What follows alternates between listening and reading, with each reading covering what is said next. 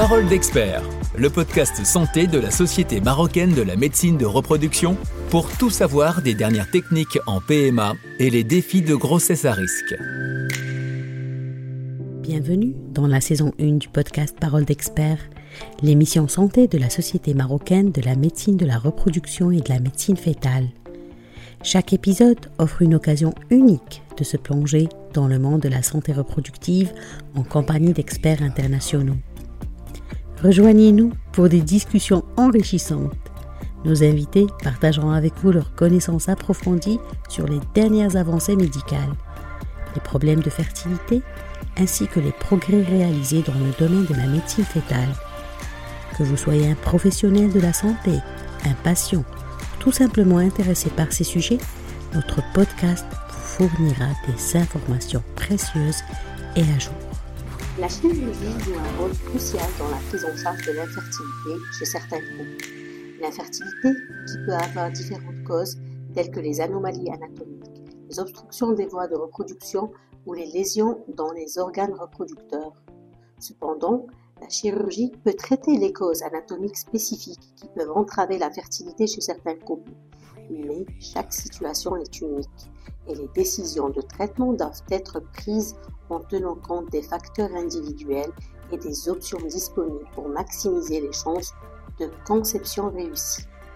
Avec nous, Dr Antoine Watrelot, chirurgien gynécologue dont la longue expertise couvre un large éventail de sujets liés à l'infertilité, notamment les dernières avancées en technique chirurgicale en gynécologie.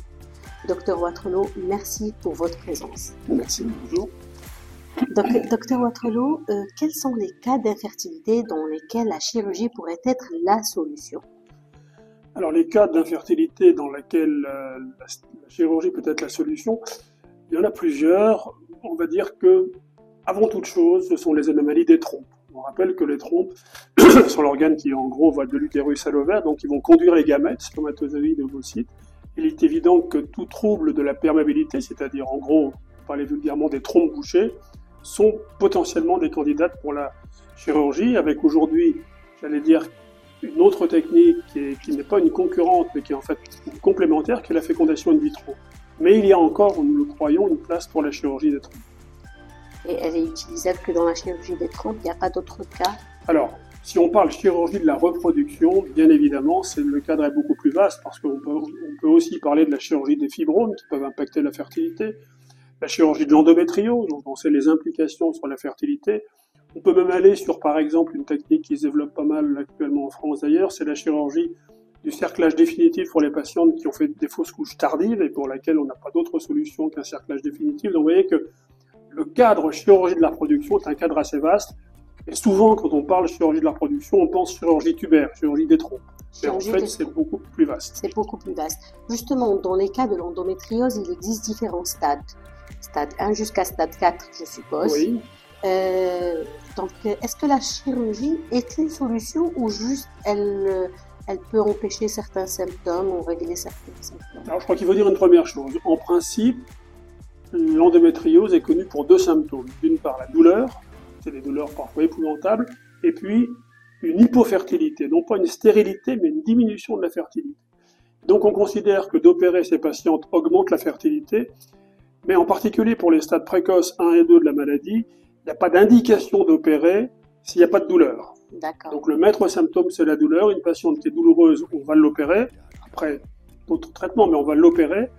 Et on sait, ce faisant, qu'on va augmenter la fertilité. Dans les stades 3 et 4, qui sont souvent des stades extrêmement avancés avec des lésions digestives et autres, de toute façon, c'est des patientes qui ont un problème d'infertilité et on sait qu'après chirurgie, en gros, 60% des patientes pourront concevoir spontanément et les autres, donc petite moitié ou une grosse moitié, ça dépend des séries, auront besoin de la fécondation in vitro. Et ça peut marcher si elles ont recours à la chirurgie et la fécondation in vitro? Alors l'association, effectivement, de faire une chirurgie première, plus, au cas d'échec d'une grossesse spontanée, fécondation in vitro, est quelque chose qui est probablement la meilleure séquence pour donner des chances de grossesse à ces patientes atteintes d'endométriose sévère. Encore une fois, sévère. Endométriose sévère. Justement, est-ce que la chirurgie pourrait être une alternative à la FIV Alors oui, bien sûr, la chirurgie est une alternative à la FIV dans certaines circonstances. C'est-à-dire que lorsque vous avez des, trompes bouchées, vous avez deux solutions. On sait que la trompe, en tant que telle, si elle est bouchée, ce qu'on appelle un hydrosalpinx, si vous faites une fécondation in vitro en laissant cette trompe bouchée, vous diminuez vos chances par deux. Donc ça, c'est pas bien. Donc il faut traiter cet hydrosalpinx. Et là, on va avoir deux solutions.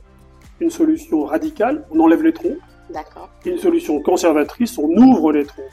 Et quand vous ouvrez ces trompes, on peut avoir des grossesses. Et donc là, c'est tout l'enjeu, c'est de sélectionner les patientes. On ne va pas ouvrir les trompes à tout le monde. Il faut que la trompe soit souple, que la mucose soit belle. Enfin, on a un certain nombre de critères qui font que si vous le faites, eh bien, ça peut marcher. Et si ça marche, c'est bien parce que vous évitez la fécondation in vitro. Vous pouvez avoir plusieurs grossesses, puisqu'une fois que les trompes sont débouchées, elles vont rester. Donc là, c'est une vraie alternative à la fécondation in vitro. Je crois qu'il faut par contre éviter d'opposer les deux techniques, ce sont des techniques complémentaires. Ce sont deux techniques complémentaires. Tout à fait. Donc justement, euh, pour les gens, qui, les femmes qui ont des trempes bouchées, euh, elles passent pas direct en fil. Elles devraient régler le problème des trempes bouchées, y passer à la fécondation in vitro. Vous avez parfaitement raison. C'est ce que l'on devrait faire, mais c'est en réalité souvent ce qui ne se fait pas. Justement. Parce que d'une part, peu de gens sont formés à la chirurgie des trompes, et que deuxièmement, peut-être aussi pour des intérêts, enfin c'est plus facile de faire une fécondation in vitro parfois, peut-être plus rémunérateur dans certains pays, j'en sais rien. Et puis les patientes sont très demandeuses, ont l'impression qu'on aura plus vite en fécondation in vitro, donc il y a beaucoup de patientes qui vont avoir directement une fécondation in vitro sur un simple diagnostic de trompe bouchée, faire sur une radio sans avoir été plus loin. Et Mais ça peut impacter les résultats euh, de réussite de cette FIV. Euh, Tout à fait, et puis c'est dommage parce que quand même, on peut quand même considérer que de faire un enfant de façon naturelle, c'est quand même peut-être plus idéal que d'avoir recours à une technique artificielle qui, on le rappelle, alors ça là aussi, ça dépend des pays, mais est quand même très onéreuse. Elle reste très onéreuse. Très onéreuse. Justement. Et surtout, par exemple, ici au Maroc, euh, elle n'est pas prise en charge à 100% par l'assurance maladie. Donc, voilà. Et quand même, il faut dire que globalement, les taux de grossesse par tentative, c'est 35%, une fois sur, un peu plus d'une fois sur trois. Donc souvent, on va devoir recommencer. Et psychologiquement, c'est très lourd. C'est très lourd. C'est très très lourd. Et ces femmes-là n'ont pas envie de refaire une deuxième, troisième, même une quatrième tentative. Donc peut-être qu'il faut régler le mal à la racine. Et puis euh, voilà. Surtout, si je peux me permettre, en soulignant le fait qu'aujourd'hui, cette chirurgie des trompes se fait par célioscopie. Donc, vous savez, on fait deux, deux, ou trois petites incisions. C'est de l'ambulatoire, donc la patiente vient le matin, par le soir ou passe une nuit. Donc c'est pas très lourd dans le temps. J'ai connu une époque où on faisait de la microchirurgie en ouvrant, en faisant comme une césarienne. Donc là, c'était effectivement lourd. Là, la célioscopie, comparée à une fécondation de vitro, c'est probablement euh, moins lourd. Ou dans tous les cas, pas plus lourd. Oui, justement. Donc, euh, c'était ma question. On connaît la célioscopie qui a fait l'effet de la révolution dans le monde médical et qui est aussi mini-invasive. Je le sais parce que je l'ai testé. En ah. fertilité, et qui présente de nombreux atouts par rapport à la chirurgie classique. Est-ce la seule technique utilisée actuellement ou existe-t-il d'autres techniques, de nouvelles techniques dans la chirurgie de l'infertilité dans le monde? Alors on avait mis au moins, j'avais mis au point il y a une vingtaine d'années la, la célioscopie par voie vaginale qu'on a appelée la fertiloscopie dont on a essayé de développer un peu partout dans le monde, mais qui n'a pas tellement pris en fait. Les gens étaient probablement pas prêts. Et donc, bon, ce qui est important, c'est d'avoir une endoscopie mini-invasive. Et à cet égard, la célioscopie ne l'est pas beaucoup. On parle beaucoup aussi du robot, la chirurgie au robot. Oui, justement robotique. Alors, monsieur robotique, je pense que le robot est très onéreux. Euh, il est très confortable pour le chirurgien. Et à part euh, quelques indications où c'est vraiment utile, comme par exemple la recanalisation tubaire après des patients qui ont eu des clips sur les trompes, euh, c'est pas forcément utile d'utiliser un robot et en plus le prix limite beaucoup son accès. Donc c'est un peu idéal, mais on peut faire de la très bonne chirurgie célioscopique sans robot. Ça reste onéreux. Bah, le robot, l'investissement de départ, c'est 2 millions d'euros. Oh. Et chaque procédure, parce qu'il y a des, instruments à usage unique, c'est 1500 euros. Donc, ne serait-ce que ce coût-là rend un peu les choses prohibitives actuellement, dans tous les cas. Donc, on n'a pas d'autres euh, systèmes. Vous, vous, nous aviez parlé tout à l'heure euh, d'une technique euh, intéressante, c'était le cerclage pour les femmes qui font des fausses couches. Pourriez-vous nous parler un peu plus de cette technique? Alors, le cerclage définitif ou cerclage de Benson, on a mis au point une technique simplifiée par célioscopie, c'est-à-dire ces patientes qui vont faire des fausses couches à 17 semaines, 18 semaines, 20 semaines, c'est-à-dire tardives. Hein. On ne parle pas des fausses couches précoces qui sont pas normales, mais qui sont génétiques, on peut rien faire. On parle des fausses couches à partir du deuxième trimestre. Et vous voyez ces patientes qui perdent des bébés. Et pour lequel on essaie de faire un cerclage classique, qui souvent, parfois marche, mais souvent ne marche pas. Et donc, lorsqu'on a eu un accident ou deux, il est probablement très utile de faire ce cerclage définitif qui peut se faire par célioscopie, qui se fait de façon extrêmement simple. Alors, il a une conséquence. Il y a toujours, vous savez, en médecine, des positifs et du négatif. La conséquence, c'est que il impose une césarienne, puisqu'il est définitif. J'ai déjà des patientes qui ont fait deux ou trois enfants avec ce cerclage et qui auparavant avaient, euh, qui auparavant avaient perdu deux ou trois bébés à 25, 26, 27 semaines. Ce qui est très éprouvant. C'est un drame absolu. Euh, je connais une patiente qui a fait peut-être six fausses couches tardives, six mois, cinq mois, voilà. Et on a, on a la solution, on a une solution qui marche dans 90% des cas, donc ça vaut le coup. dans 90% des cas. Euh, par contre, la maman, elle peut être inquiète par rapport à la santé du bébé ou du fœtus.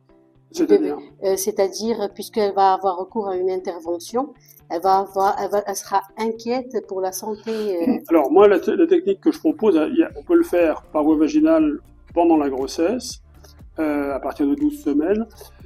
moi, je propose une technique que je fais régulièrement maintenant en sparcélioscopie et avant la grossesse. Donc, il n'y a aucun souci pour le. avant, la grossesse. avant la grossesse. Ah, magnifique. D'accord, docteur. Et, euh, c'est-à-dire euh, le cas, c'est-à-dire puisque vous faites des traitements de cas, cette personne, elle devrait avoir fait déjà plusieurs fausses couches tardives euh, alors, précédemment. les recommandations en France en particulier, mais qui reposent sur rien, c'est de dire qu'il faut qu'il y ait eu deux fausses couches tardives plus une troisième malgré un cerclage classique. D'accord. Vous vous rendez compte Le poids, c'est-à-dire une patiente qui a perdu un enfant à 24 semaines, vous dire attendez, Perdez-en un deuxième, deuxième un troisième, après on verra. Donc moi actuellement, et là je suis tout à fait les recommandations plutôt américaines, oui. euh, après un accident dans lequel on peut vraiment penser que c'est le col qui est en cause, j'accepte de faire un cercle tardif. C'est une décision partagée. Aujourd'hui, je crois que c'est pas le médecin, dans la mesure où les techniques sont sur au point, c'est pas le médecin qui doit imposer, je crois, sa vision des choses. Je crois qu'il faut informer, informer loyalement, complètement, de, dire les, échecs, les succès, ce que ça sous-entend. Et après, c'est une décision partagée. Mais moi, j'ai vu beaucoup de couples qui ont accepté de faire un deuxième parce qu'ils avaient cette assurance, qui n'est pas une assurance sur risque, cette assurance du cerclage qui les rassurait. Sinon, c'est une grossesse épouvantable. Quand elles arrivent à 20 semaines, elles ont peur tous les jours de perdre leur enfant, parce que souvent, c'est des accouchements qui se font extrêmement vite et qui préviennent pas. Mais c'est pas évident. Donc euh, c'est sur cette note rassurante euh, qu'on va euh, clôturer cette interview. En tout cas, merci beaucoup, docteur Watrelot. J'ai été ravie. Surtout, j'ai eu pas mal d'informations de, fraîches par rapport à cette intervention. Je pense, je ne sais pas si elle est déjà pratiquée au Maroc ou pas, mais en tout cas, c'est une bonne nouvelle pour certaines patients. Je crois que ça démarre. Vous pensez? D'accord. Et, votre intervention par rapport au congrès, c'est... Euh, Alors moi, au congrès, je parlais d'une part des infertilités inexpliquées, d'une part et de l'intérêt de faire des, justement des explorations, des célioscopies lorsque les trompes sont normales en radio, parce qu'on sait qu'on peut avoir d'autres pathologies. Et puis aussi, euh, c'est un peu le sujet de notre interview finalement, c'est la place de la chirurgie des trompes, euh, alors que la fécondation in vitro existe. D'accord, mais comme vous avez dit, elles sont complémentaires. C'est complémentaire, il ne faut pas les opposer. Merci beaucoup, docteur Waterloo. Merci, à vous. Beaucoup. Merci.